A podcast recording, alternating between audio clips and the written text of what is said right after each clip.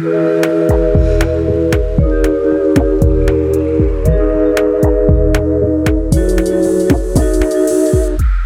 dia, clube! Boa noite, clubbers! Hoje é dia de ativar aquela vitamina D e colocar a cara no sol. Vamos analisar mitos e verdades de um tema da psicologia e do nosso cotidiano. Eu sou Jéssica Soares, psicóloga. E eu sou Luísa Franco, psicóloga. Se você quiser fazer parte dessa comunidade de sentimentais, segue a gente lá no Instagram, no arroba Clube Sentimental. Oi, Jess! Oi, Lu! E aí, como e aí? estamos? Estamos com frio, né? Acho que todo mundo tá reclamando do frio em todos os lugares. Aqui, é, hoje eu tô aqui num solzinho, tô botando de fato minha cara no sol.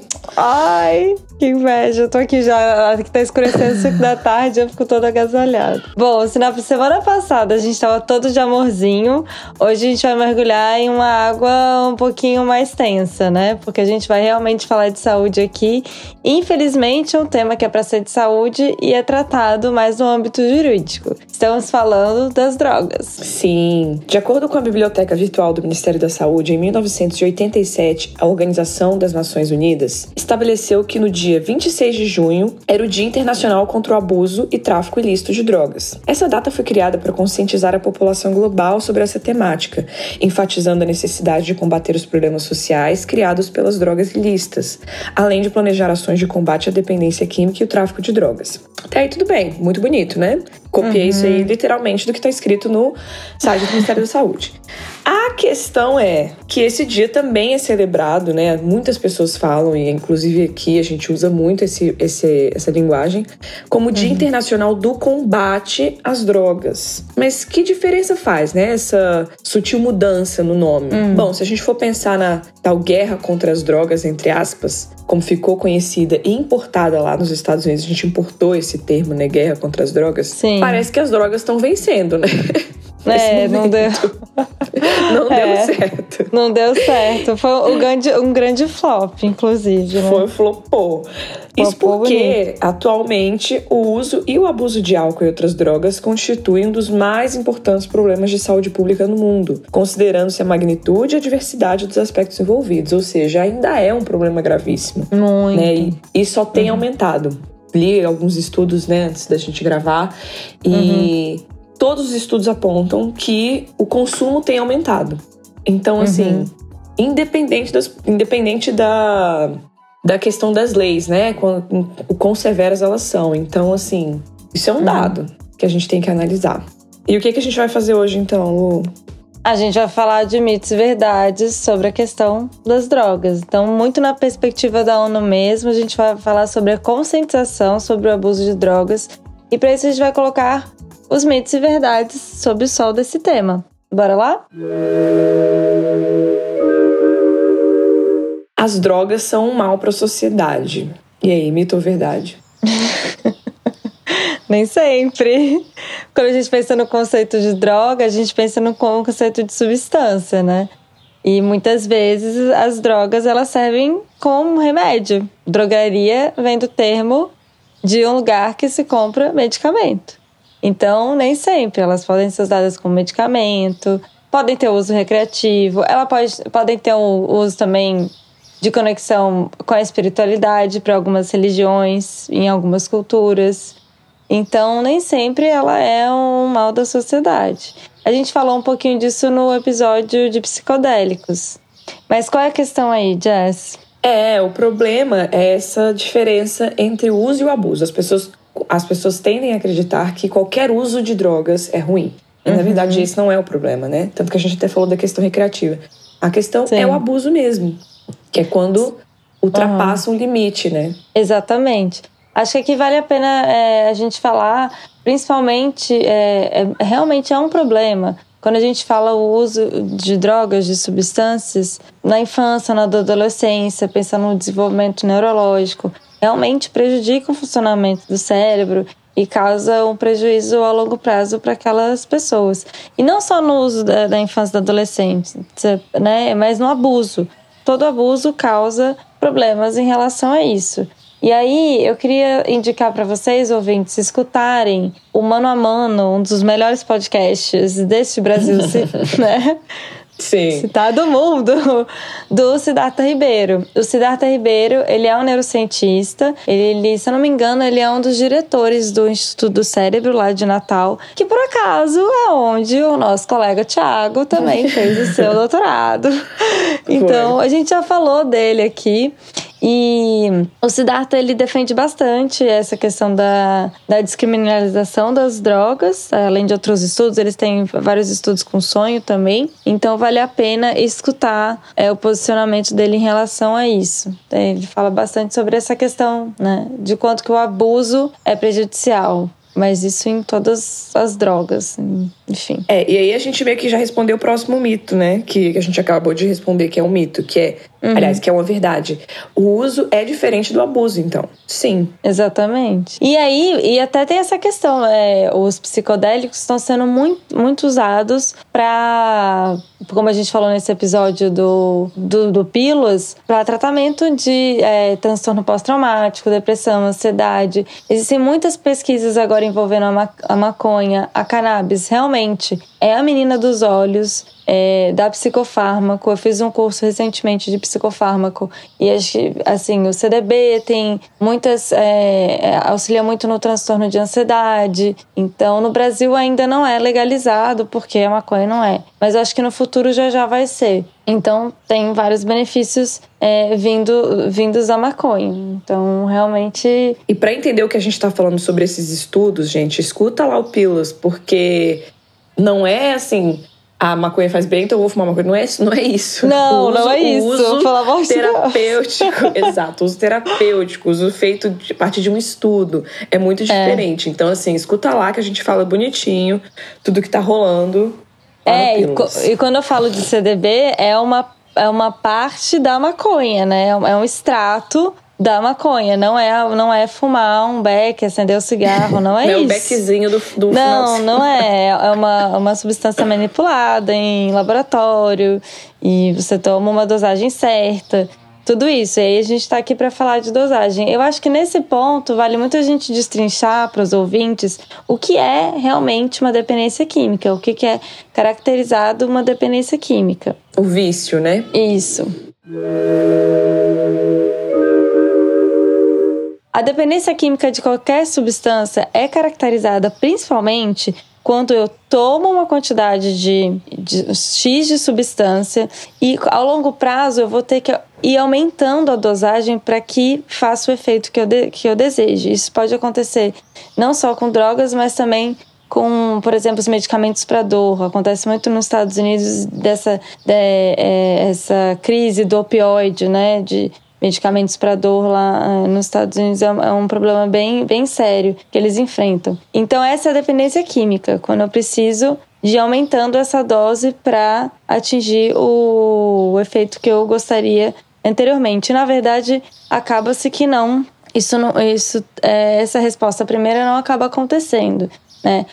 A dependência psicológica e, e, a dependência comportamental, elas ficam bem, cara, bem claras no uso de tabaco, por exemplo, de cigarro. Muitos fumantes têm o cigarro como se fosse um amigo. Então acontece uma situação estressora, ai, ah, preciso de um cigarro, preciso fumar alguma coisa. E preciso fumar um cigarro. Então tem esse lugar do um afeto emocional com, com, a, com a substância. A dependência comportamental é aquela do hábito mesmo. Então eu tenho o hábito de toda vez depois do almoço fumar um cigarrinho. Quando eu tô esperando algum amigo, eu não fico é, olhando pro nada. Hoje em dia as pessoas ficam olhando o celular, né? É, que é uma dependência também. Mas é de outro nível. Mas é uma dependência comportamental, pode ser um exemplo. Eu vou lá fumar um cigarro.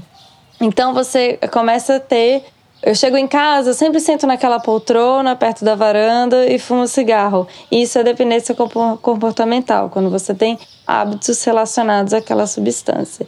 Aí, em termos de dependência química, né, agora que eu vou falar, os estudos recentes, né, as revisões recentes dos artigos dizem que para álcool, de uma a cada sete pessoas vai ficar dependente. O tabaco, esse índice é altíssima, de uma a cada três. A heroína, de um a cada quatro. A cocaína, de um a cada cinco. A maconha, antigamente, era de um para dez. Mas revisões atuais indicam que esse número cai de 1 para 7 quando o uso é feito na adolescência. Então, é uma coisa para a gente ficar atento aí. O que, que isso quer dizer? Não é todo mundo que fica dependente do, de, de, uma droga. A, a dependência que a dependência tanto química, psicológica comportamental, vamos colocar tudo no mesmo combo, ela é, é ela é multifatorial, é uma questão de, de doença de saúde mental também, tem fatores genéticos aí envolvidos também, mas não é todo mundo que vai ficar. Então, é isso que a gente precisa ficar é, atento também nessa, nessa questão. É, é só, assim, ouvinte, você que está ouvindo a gente, para para pensar quantas vezes você já é, usou algum tipo de droga e, e, se você ficou dependente ou não. Quanto você conhece de pessoas que já é, que tem problemas com álcool ou não. Então não é todo mundo, entende? Mas a gente tem que sim olhar para essas pessoas que têm essa questão, porque aí já é uma questão de adoecimento mesmo. E já respondendo o próximo, a próxima. É, a gente tá assim, tá né? Assim, né? Acelerada. é. Dependente químico, então, está doente? É isso que a gente está falando? Sim, sim, se, ele tá, se ele é dependente, sim. O dependente químico, ou enfim, qualquer um dessas dependências, tá doente. E por isso, gente, uhum. que a gente. Por isso que a gente bate tanto nessa tecla, principalmente nesse dia de conscientização, que é isso que a gente está pretendendo, é, a gente bate tanto na tecla de tratar enquanto paciente de saúde pública e não enquanto criminoso, certo? Exatamente. Porque esse é o grande pulo, assim. Essa é a grande discussão que a gente tem enfrentado no mundo inteiro, né? No Alguns, mundo inteiro. É, alguns países já estão com outra. Já estão em outra evolução do assunto, né? E a gente Sim. ainda está bem primitivo nessa. Primitivo não, não vou falar isso não. A gente tem. As políticas estão evoluindo bastante em relação às drogas. Já temos um uhum. olhar diferente para esse dependente, né? É, uhum. A questão de tratamento, enfim, a gente já tá olhando diferente. Mas infelizmente é uma coisa que tá muito no papel ainda aqui, sabe? A gente tem políticas talvez muito boas, políticas públicas, mas a aplicabilidade disso, a execução dessas políticas é que não tá muito legal ainda. É, por todos os problemas que a gente enfrenta, né, aqui no Brasil. É, eu acho que a gente, a gente é muito, tem um estigma muito grande, a gente é muito tradicional, né, assim, muito fechado uhum. para as coisas e então tem que acho que para essa coisa de prevenção da droga é aquela história mesmo. Dá pra virar pra adolescente e falar que é ruim. Não é, é ruim, gente. Ah, não. O combate, é essa história que a gente tá falando desde o início. O combate às drogas. Diga não às drogas com aquela mãozinha. É. É, exato. é tipo, gente, não é, é muito real. Aí, né? Mas enfim, falando, a gente tava falando do, da questão do dependente, por que é importante a gente diferenciar do usuário? E que aconteceu Sim. essa diferenciação, inclusive, na lei, né? 11.346, uhum. que foi feita lá em 2006. Existiu essa diferenciação, uhum. porque é o que a Lu estava uhum. falando na, na, afirmação anterior, né? Nem toda pessoa que usa, ou usou uma vez ou duas na vida, ou sei lá quantas, se uhum. torna um dependente. E uhum. por isso que essas pessoas não deveriam estar sendo tratadas legalmente da mesma forma. Entendem? Sim. Então, se eu pego, vamos falar um, um exemplo, um exemplo prático mesmo. Se eu pego uma uhum. pessoa é, com X gramas de maconha, por exemplo, é, uhum. no, hoje em dia o que acontece é que ele vai ser, vai, vai responder por aquilo de alguma forma. Antigamente era qualquer um, você era considerado criminoso e pronto, acabou. Já, já existe essa diferenciação do usuário e do traficante, por exemplo. Né? Essa quantidade já diferencia. Mas que mesmo assim não é feito nenhum tipo de programa para caso a pessoa seja um usuário dependente, por exemplo. Se for pe... entende? Sim. A questão da justiça ela acaba se metendo um pouco é, na, na né, questão da saúde pública, mas ela também não resolve. É isso que eu quero dizer. Ela se Exato. coloca para trazer um tipo de proibição, como se as leis, o fato de existirem leis, é, o consumo diminuiria, mas ela também não, não oferece mais nada que possa ajudar essa pessoa que seja usuário ou dependente a, uhum. a se tratar. Ela vai Entendeu o que eu tô dizendo? Assim, ela quer é, saber do traficante. Claro. Sim, mas aí a gente entra para outros problemas, né? O problema do traficante é por que ele é traficante. Uhum. né? Aí a gente vai começando a, é, a, né, como se fosse uma cebola sem fim, e o buraco é bem mais embaixo. E aí eu queria citar o documentário A 13 terceira emenda, emenda que está no Netflix, sobre a guerra contra as drogas, né? É, que aconteceu nos Estados Unidos e que o Brasil copiou esse modelo em 2006. Uhum. Gente, o documentário, assim, é muito importante. É, assistam se vocês é, puderem. Os Estados Unidos é o primeiro lugar de população carcerária. A Jéssica falou aqui num episódio que o Brasil está em terceiro, não é isso? Sim. Então, assim, estamos copiando mesmo, né? copiando, copiando ruim. Copiando ruim, é. exatamente.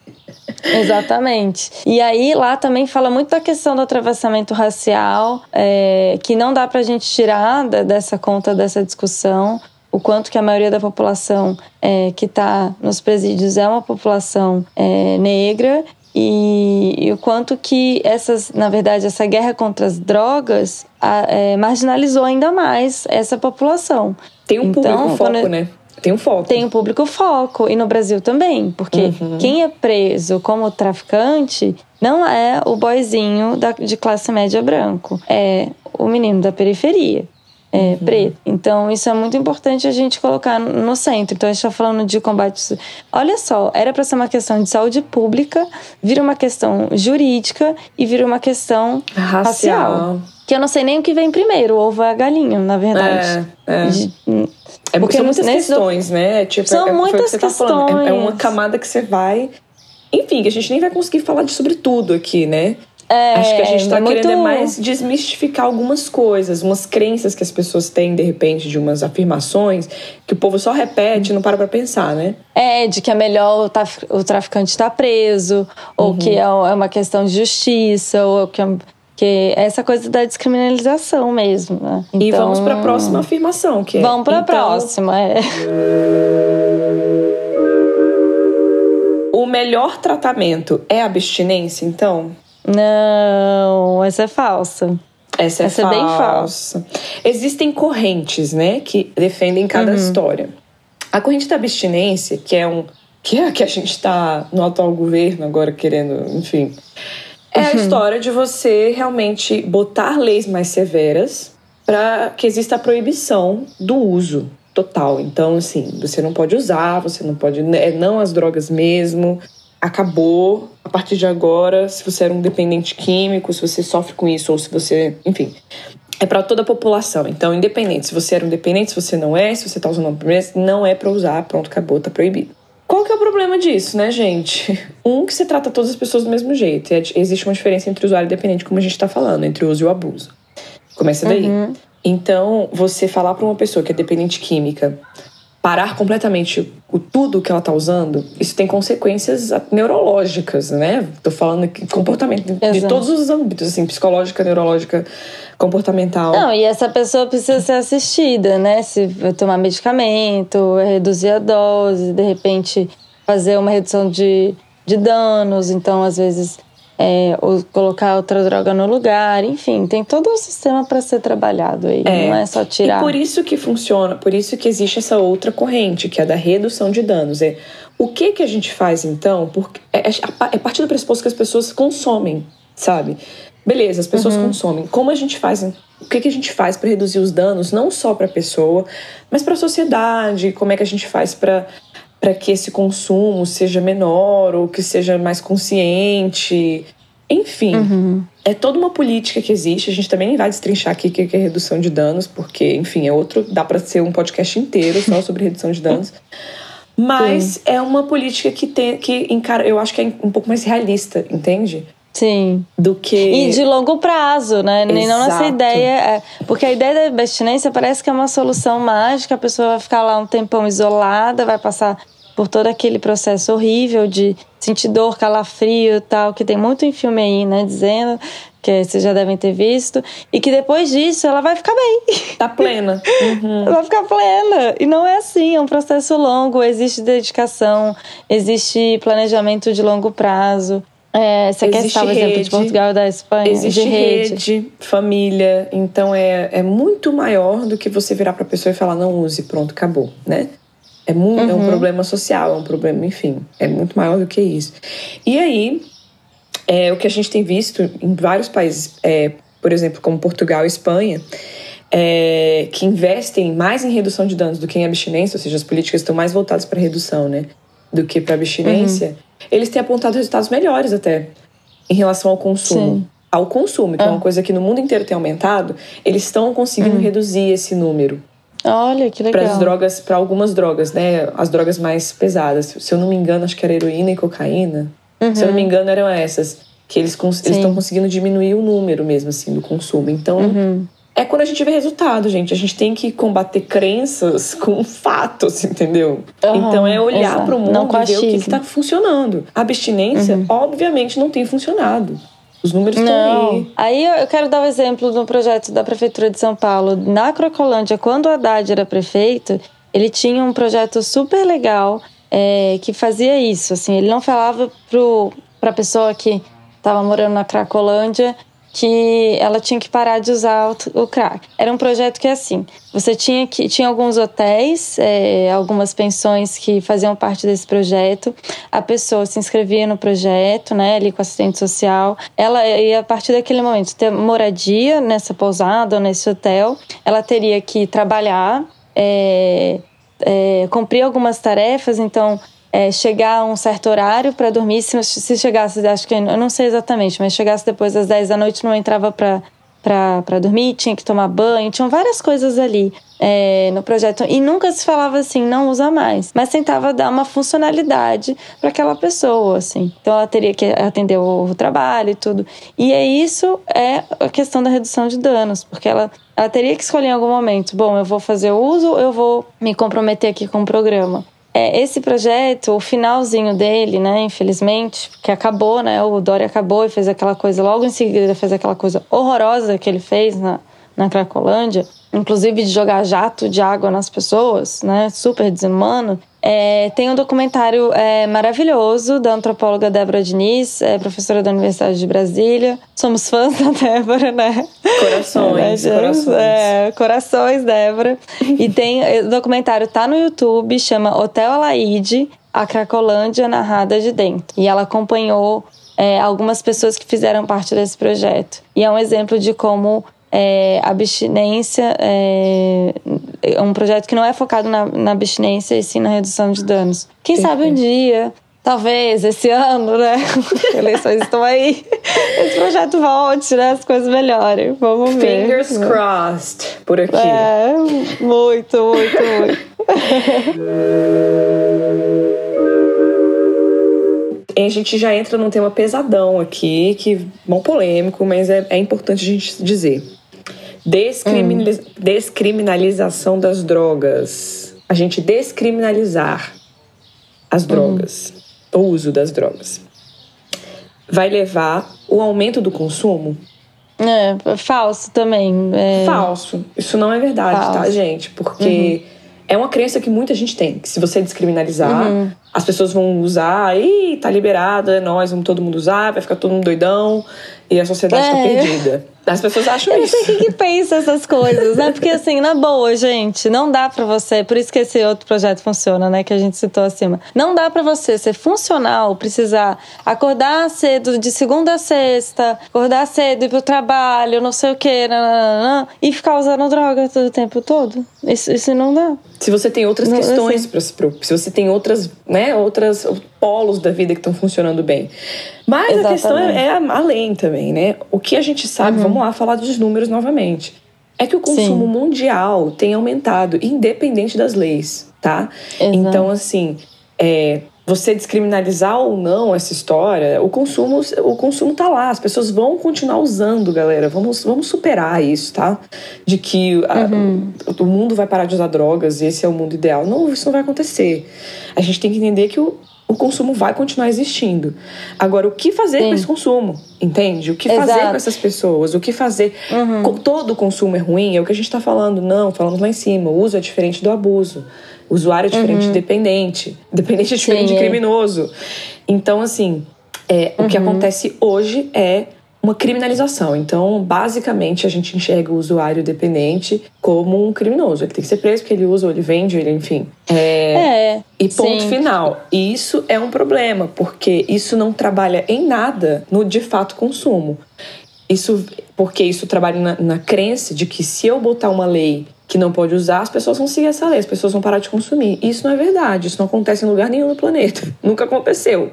Sim, eu não sei porque a gente tem, insiste nisso. A gente insiste. Tem um ponto nisso que eu acho que é muito sério, que é quando você criminaliza alguma coisa, você não tem regulação do que está sendo consumido. Como a Jess falou há pouco, não, o consumo não diminuiu. E você, as pessoas consomem coisas ilícitas e não sabem o que estão consumindo. Isso é um problemaço para nossa uhum, saúde. Uhum. É diferente. Quando você está tomando uma tequila, você sabe o quanto, qual o volume lá, que eu não sei de qual, eu não sou a porcentagem de, álcool que tem. Você né? sabe a porcentagem de álcool que tem ali. Quando você compra uma maconha que não é, é, que, que não é num país que não é legalizado, você não sabe o que está consumindo, você não sabe o nível de THC, você não sabe se está misturado com cocô de vaca, você não sabe o que você está fumando. Até o cigarro mesmo, e... o cigarro tem que ter todas as descrições lá, não tem que falar é, tudo. Exatamente, tá... exatamente. Então isso, isso é importante para a saúde, é importante a gente saber o que a gente está consumindo, até para você poder decidir se você realmente quer consumir aquilo ou não, entende? E aí também tem uma coisa de por que, que o álcool é, como a gente já falou é, acima, e o tabaco, né? De cada três pessoas, uma fica dependente. Por que, que o tabaco é liberado e é, outras drogas não?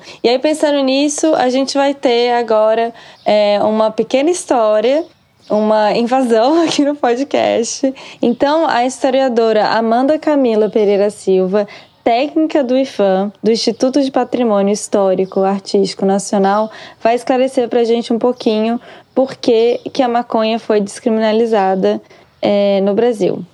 Oi, Clube, obrigada pelo convite. Sobre a questão da criminalização da cannabis no Brasil, a gente pode traçar né, uma perspectiva histórica e perceber como ela está relacionada com uma questão racial, racismo no país.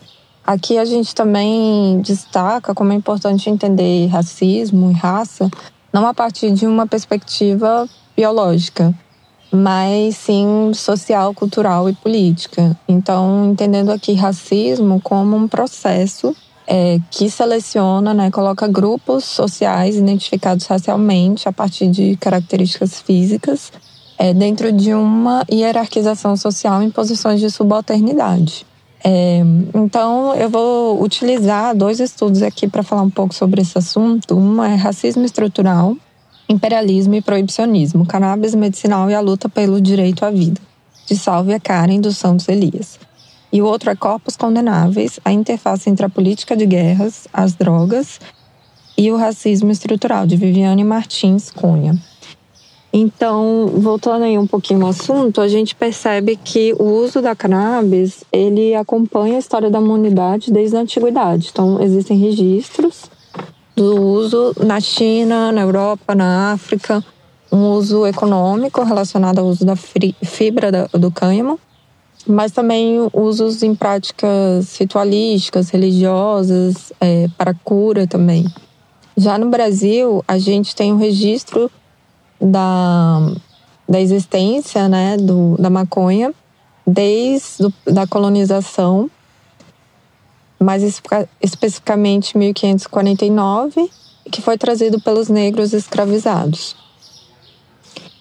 Ao longo também da história do Brasil colônia, existe o registro no século XVIII da instituição de uma real feitoria de linho cânhamo para o uso econômico né, da, da fibra da, do cânhamo.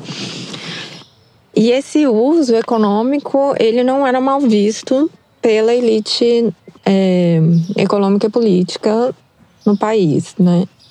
O uso apenas pelo pela população negra, né, nos seus momentos de ócio, uso religioso, ritualístico para cura, eram sim vistos como ato de insubordinação. Então existiu essa associação com a vadiagem, loucura, feitiçaria, quando o uso partia é, da população negra e que não fosse um uso econômico. a gente percebe então que existiu um caráter racial nessa repressão. Já lá em 1937 foi criada a seção de entorpecentes tóxicos e mistificação, que visava combater as práticas dos cultos, cultos afro-brasileiros, como candomblé, umbanda, o samba, a capoeira e o uso da maconha. Então, mais uma vez, a gente percebe que o, a criminalização do uso ele está relacionado num contexto maior de repressão às práticas culturais da população negra no país.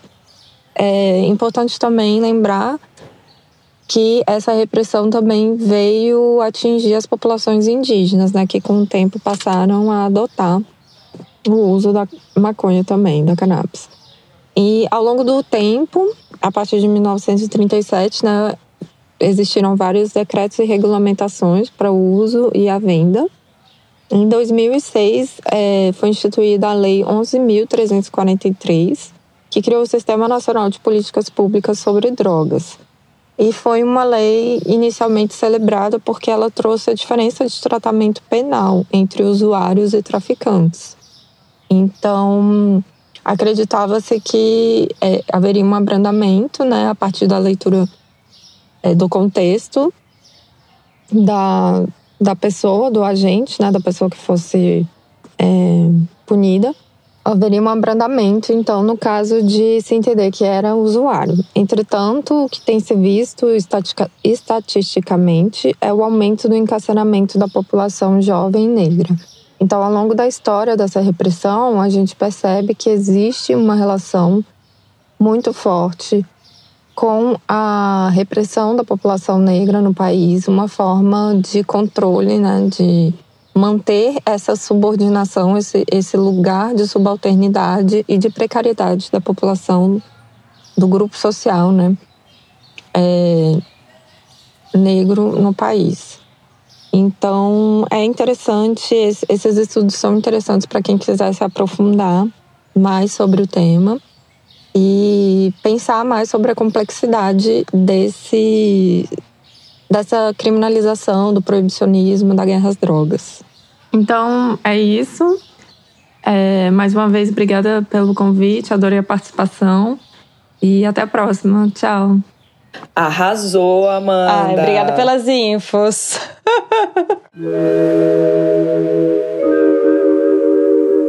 Vamos ao próximo, então, que é quanto maior e melhor for a repressão, menor será o consumo. Já dissemos que não, né, gente?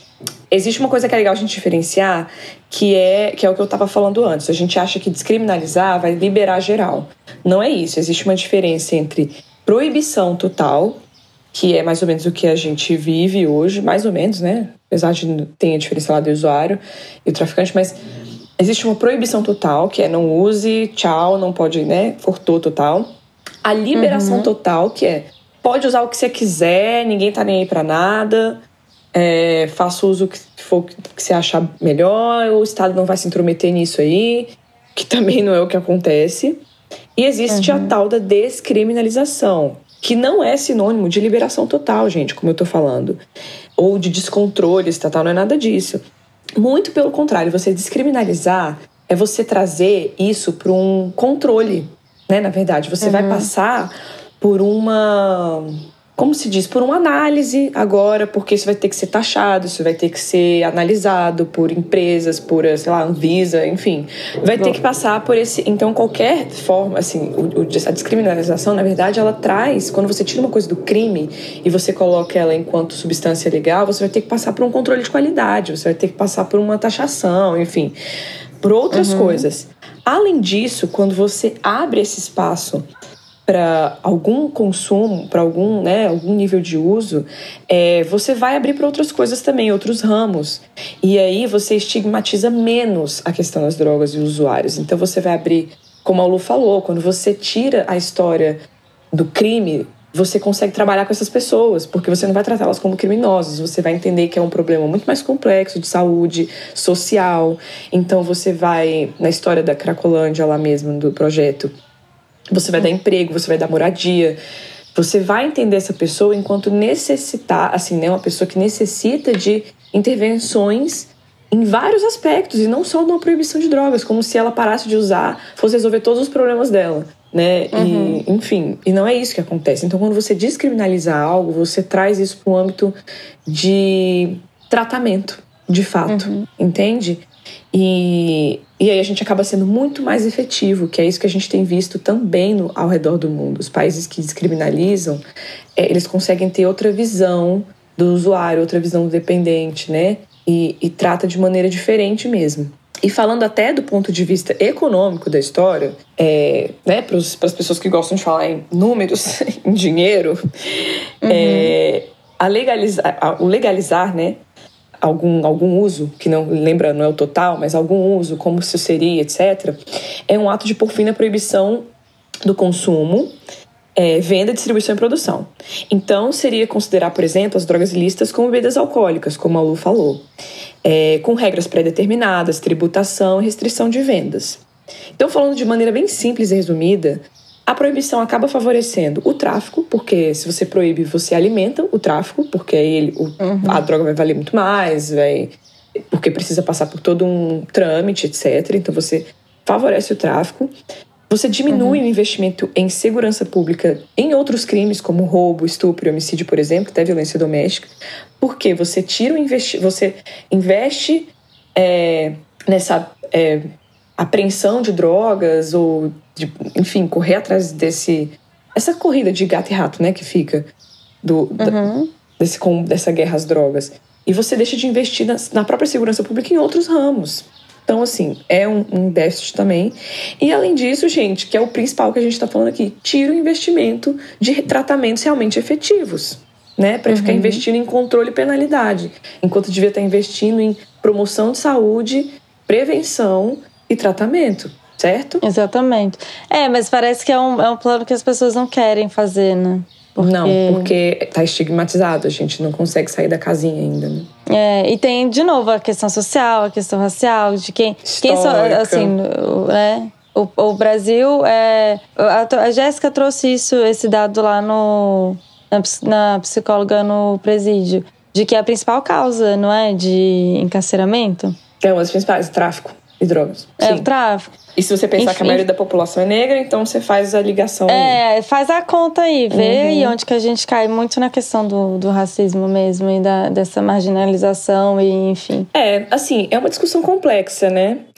Que envolve vários atores, a sociedade, o governo, da lá, lá muita pesquisa, muito olhar para começar para pesquisa, né? Porque a gente não está nem olhando para isso ainda. A gente tem que trazer essa discussão para a saúde mental, para a saúde pública também não pode ficar num lugar é, raso de, de apoiar essa criminalização e não olhar para essas várias variáveis assim que a gente citou assim. Estamos aqui enquanto profissionais da saúde, né, gente? E a gente está para levantar algumas reflexões mesmo, fazer a gente sair um pouco da casinha, pensar de, pensar um pouco diferente, talvez olhar um pouco mais com outro olhar, de repente, algumas questões, né? Exatamente. Então, nesse episódio, a gente já indicou podcast, é, documentário, documentário. projeto, lei. É, documentário é, é, americano e documentário brasileiro. Então, assim, se liga nisso, pega o que a gente falou hoje e, e tenta assistir o que a gente é, indicou também, porque vale a pena. E aí, tire suas próprias conclusões. Yes. Okay? Bom, foi muito bom estar aqui com vocês hoje. Esse tema é um tema importante, a gente não pode deixar de lado. Cuidem-se, sempre com moderação. Exato. Lembrando que esse podcast é uma produção independente do Clube Sentimental. Seu apoio é fundamental. Segue a gente lá no Spotify. No Instagram, o perfil é arroba Clube Sentimental. As artes são feitas pela Beatriz, do arroba e Forte, e a edição de áudio é feita pelo Aloysio, do arroba Som do Cosmo. Até mais, galera!